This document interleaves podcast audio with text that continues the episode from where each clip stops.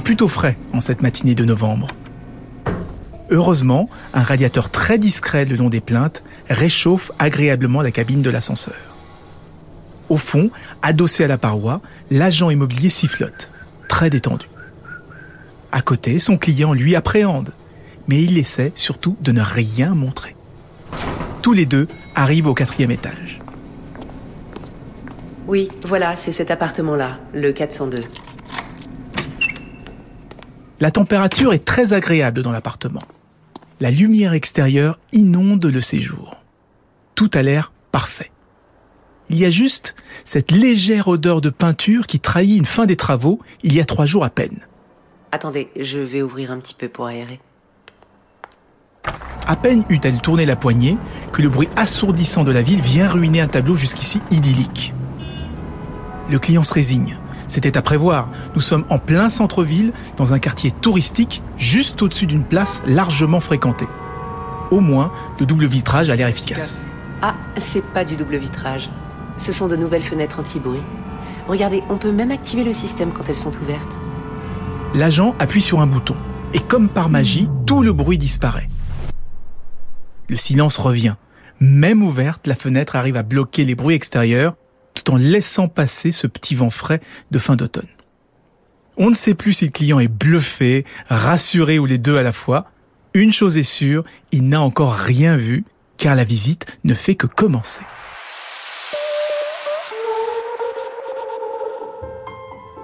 Allez, suivez-moi, nous sommes tous et toutes des visiteurs potentiels. Je vous emmène découvrir tous ensemble votre habitat de demain. Bienvenue à tous, c'est Anis Mbida, vous écoutez Avant Demain.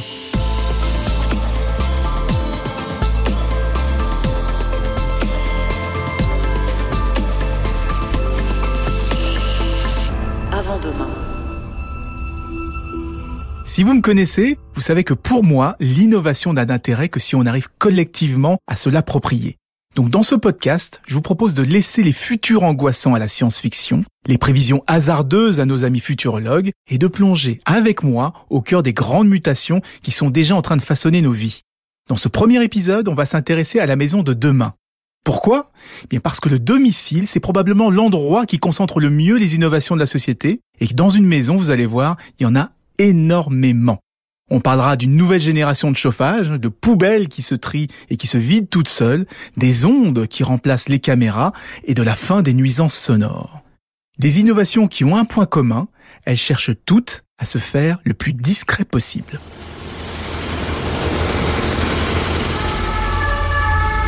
Les nuisances sonores.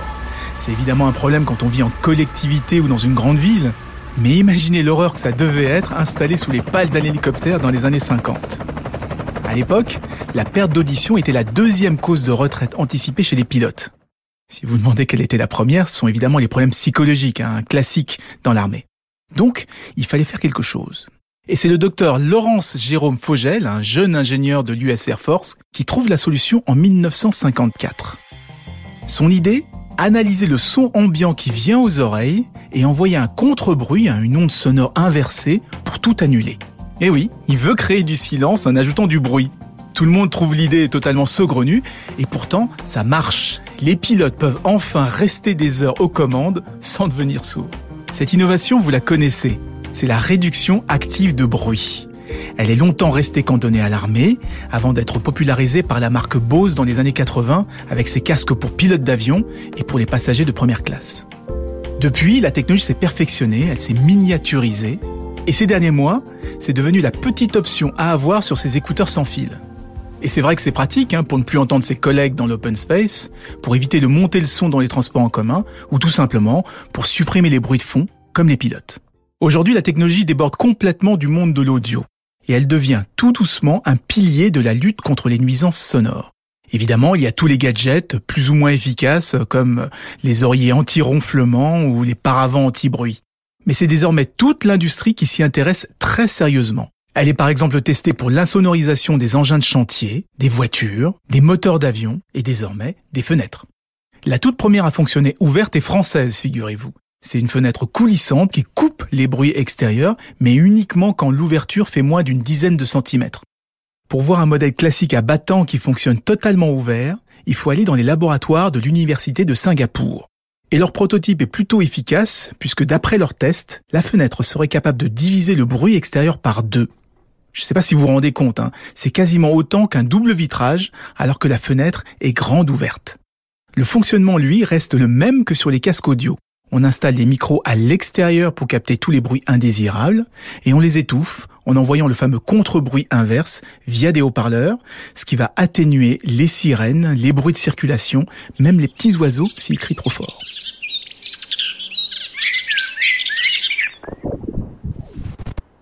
Alors il y a quand même un gros défaut. Pour l'instant, le système avec tous ces micros, ces haut-parleurs s'installe obligatoirement sur des grilles à l'extérieur de la fenêtre, donc c'est vraiment pas très joli. Mais c'est encore un prototype. Hein. En utilisant des micros directionnels et en miniaturisant le tout, je vous parie qu'on retrouvera un design totalement épuré.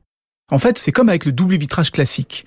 Les premières fenêtres étaient énormes, laides, très épaisses, et aujourd'hui on a du mal à faire la différence entre celles qui en ont et celles qui n'en ont pas.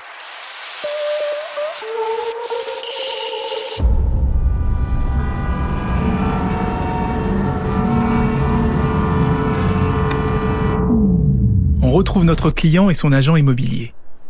La démonstration de la fenêtre était brève, mais percutante. Le client retrouve le sourire. Après tout, cette maison regorge peut-être d'innovations dont il ne soupçonne pas l'existence. Par exemple, il ne voit aucun radiateur.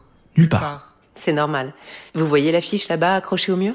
C'est elle qui chauffe toute la pièce. En entrant, il est vrai, le client avait remarqué ce tableau. Une illustration contemporaine largement inspirée des œuvres de Gustav Klimt. Peu convaincu, il s'empresse donc de mettre la main dessus pour vérifier. Il passe sa main, encore et encore, mais rien. C'est absolument froid. On ne ressent aucune source de chaleur. Comment est-ce possible?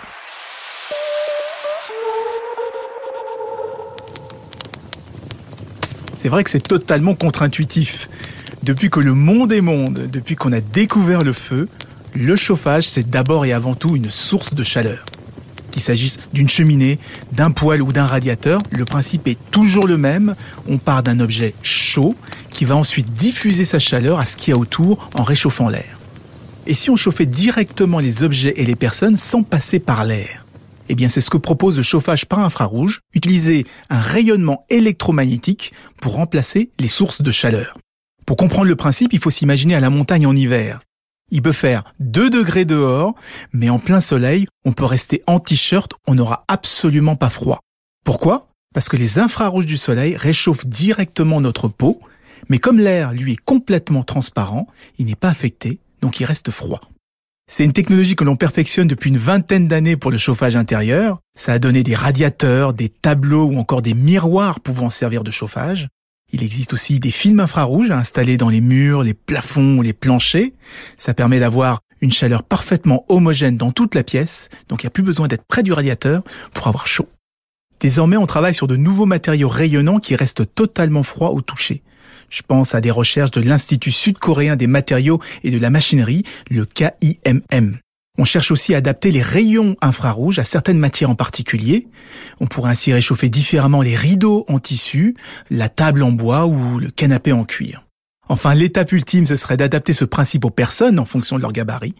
Papa frileux vivrait dans sa bulle à 22 degrés, tandis que maman, juste à côté, resterait au frais à 19 degrés. Terminé la bataille du thermostat.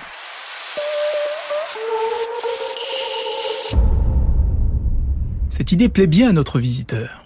Un chauffage capable de baigner chacune des personnes présentes dans une température différente, ça plairait certainement à sa femme. Ce qui lui plairait moins, ce sont des caméras qui épient ses allées et venues pour ajuster un thermostat. Alors il s'interroge. Comment l'appareil fait-il pour savoir qui est dans la pièce? Cette maison serait-elle truffée de mouchards, de caméras de surveillance, de capteurs? Rassurez-vous, il n'y a aucun micro, aucune caméra, rien n'est enregistré. Tout passe par ce petit boîtier là, cette borne Wi-Fi. D'un geste de la main, elle montre ce qu'on aurait pu imaginer être un simple vase, mais qui, en regardant de plus près, trahit une autre fonction avec ce long câble qui sort discrètement à l'arrière. Dans cette maison, en effet, la surveillance est aussi pointue que discrète. Ce sont les ondes radio qui remplacent les caméras et les capteurs. Je ne sais pas si vous vous souvenez de l'année 2018, mais elle a marqué un tournant dans la protection de la vie privée. Au printemps, le 25 mai exactement, est entré en vigueur le règlement général sur la protection des données. Pour faire simple, c'est une sorte de super commission informatique et liberté, une sorte de CNIL européenne. Et ça change beaucoup de choses. Tout d'abord, ça inverse le rapport de force avec les fournisseurs de services. C'est désormais l'usager qui est maître de l'ensemble des données qui le concernent. Les entreprises ne peuvent plus faire n'importe quoi avec, sinon elles risquent une très forte amende. Quelques mois plus tard, on découvre que tour à tour, Google, Amazon, Facebook, Apple, Microsoft, les fameux GAFA, écoutent sans prévenir les conversations de ceux qui utilisent leurs assistants personnels. On pense parler à un logiciel, qu'aucun humain nous entend vociférer, pester contre les ratés de l'intelligence artificielle, et pourtant si, des hommes et des femmes nous écoutent pour améliorer la qualité du service quand l'assistant a du mal à répondre. Mais l'affaire fait un tel tollé que tous font marche arrière et rajoutent des options pour garantir la confidentialité. Depuis, on se méfie énormément de tous ces appareils, de tous ces logiciels qui nous simplifient la vie en manipulant nos données personnelles. Une tendance s'est donc développée dans l'industrie. En bon français, on l'appelle le privacy by design. C'est le respect de la vie privée dès la conception. Et dans ce contexte, eh bien, on cherche aujourd'hui à remplacer les caméras de surveillance par des ondes. Alors plutôt que de filmer notre intérieur en permanence, d'analyser les images pour détecter des personnes ou des comportements suspects, on analyse plutôt les différences de propagation des ondes Wi-Fi dans la pièce. Ça permet de reconnaître des mouvements, parfois certains comportements, et même d'identifier des personnes rien qu'à leur démarche.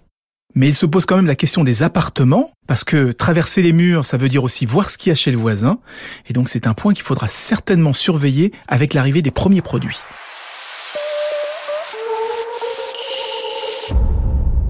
Silence, confort, sécurité. Le client commence doucement à prendre confiance. Finalement, cette maison s'avère bien plus plaisante qu'il ne l'imaginait. L'agent immobilier l'invite à entrer dans la cuisine.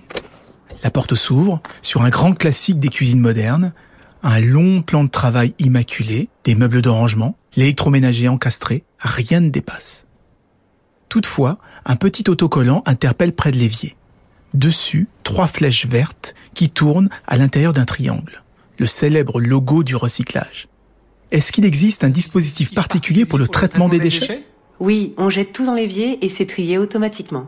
Ce qui est à composter sera composté. Un évier qui trie et qui composte, il fallait y penser.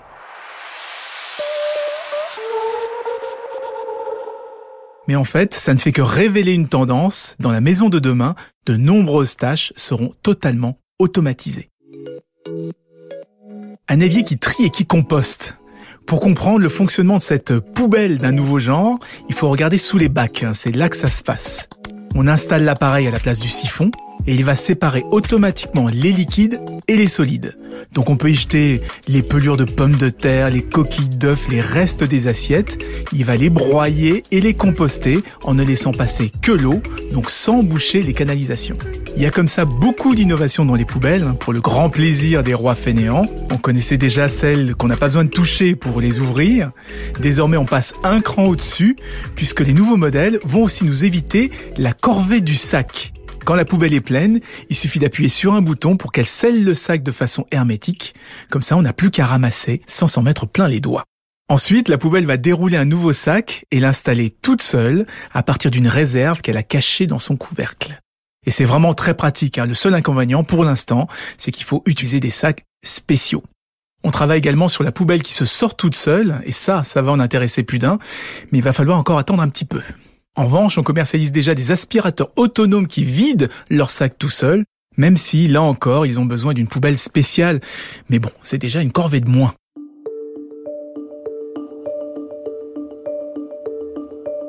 Je parlais de roi fainéant. Qu'est-ce que cette automatisation dit de nous-mêmes, de nos comportements? Quelles implications faut-il attendre ce nouveau rapport que nous entretenons avec les machines? J'ai posé la question à Serge Tisseron, il est psychiatre et membre de l'Académie des technologies. Il a beaucoup réfléchi et écrit sur nos usages des technologies. Vous le connaissez peut-être. Si vous avez des enfants, c'est lui qui a mis au point les repères 3, 6, 9, 12 pour apprivoiser les écrans. Bref, il m'a semblé la personne idéale avec qui échanger pour clore ce podcast, d'autant qu'il vient aussi de publier L'emprise insidieuse des machines parlantes aux éditions Les liens qui libèrent, où il détaille cette télécommande du futur qui est devenue notre voix. Cette interview a été enregistrée à distance pendant le confinement, donc excusez-nous, le son n'est pas très bon.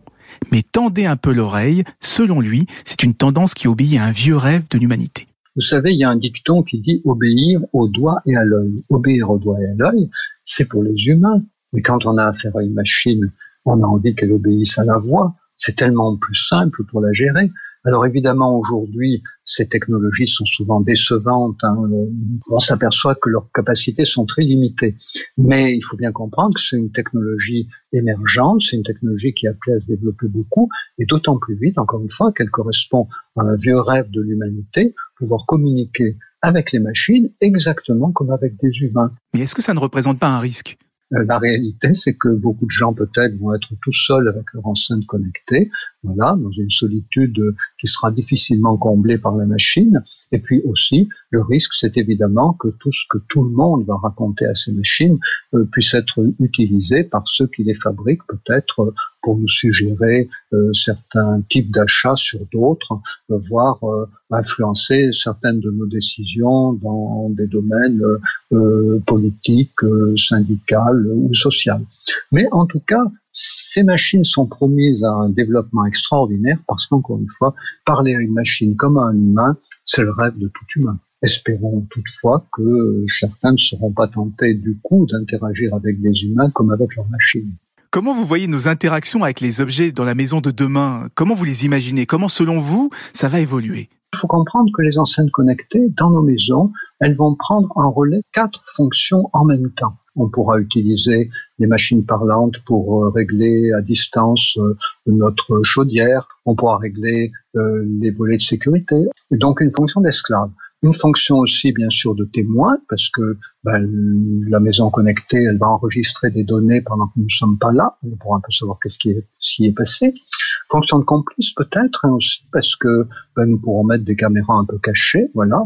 Et puis une fonction, euh, bien sûr, euh, d'assistance hein, pour des tâches qu'on a envie de faire euh, et pour lesquelles on n'a pas forcément la disponibilité. Donc la connexion de la maison pourra le faire.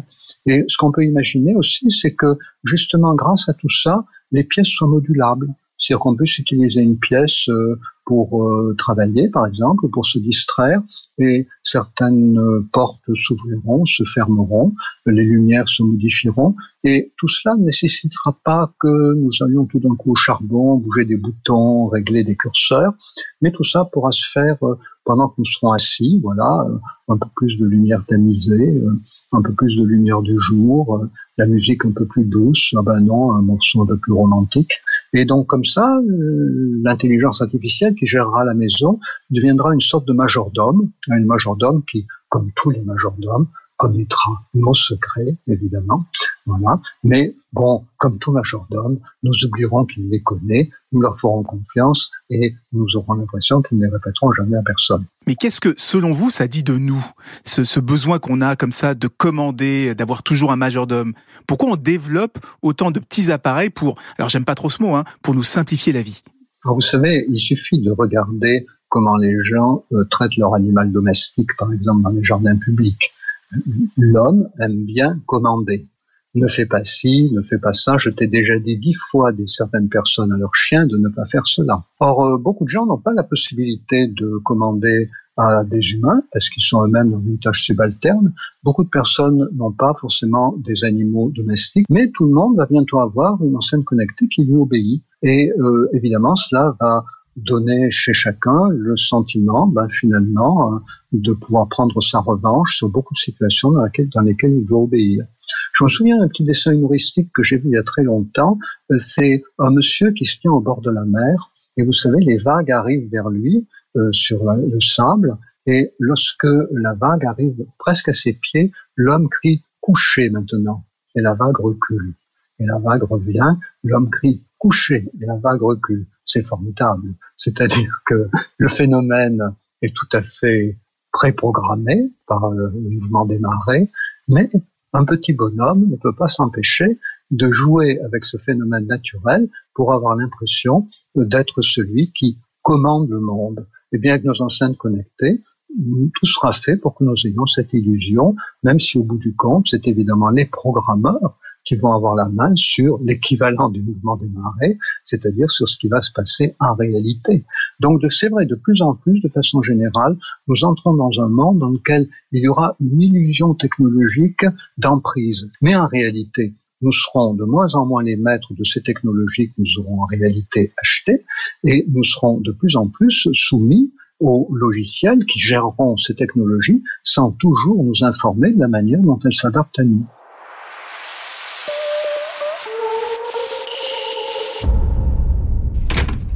La visite se termine. L'agent immobilier et son client sortent de l'appartement. J'espère que l'appartement vous a plu. Pratique, confortable, sécurisé, l'appartement possède de nombreux atouts. Mais il pose quand même de nombreuses questions sur nous-mêmes, sur la vie que nous souhaitons mener dans le futur, cette vie que nous vivrons avant demain.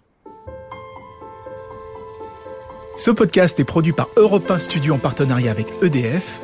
Pour ne rater aucun épisode, abonnez-vous sur Apple Podcast ou sur votre plateforme de téléchargement préférée.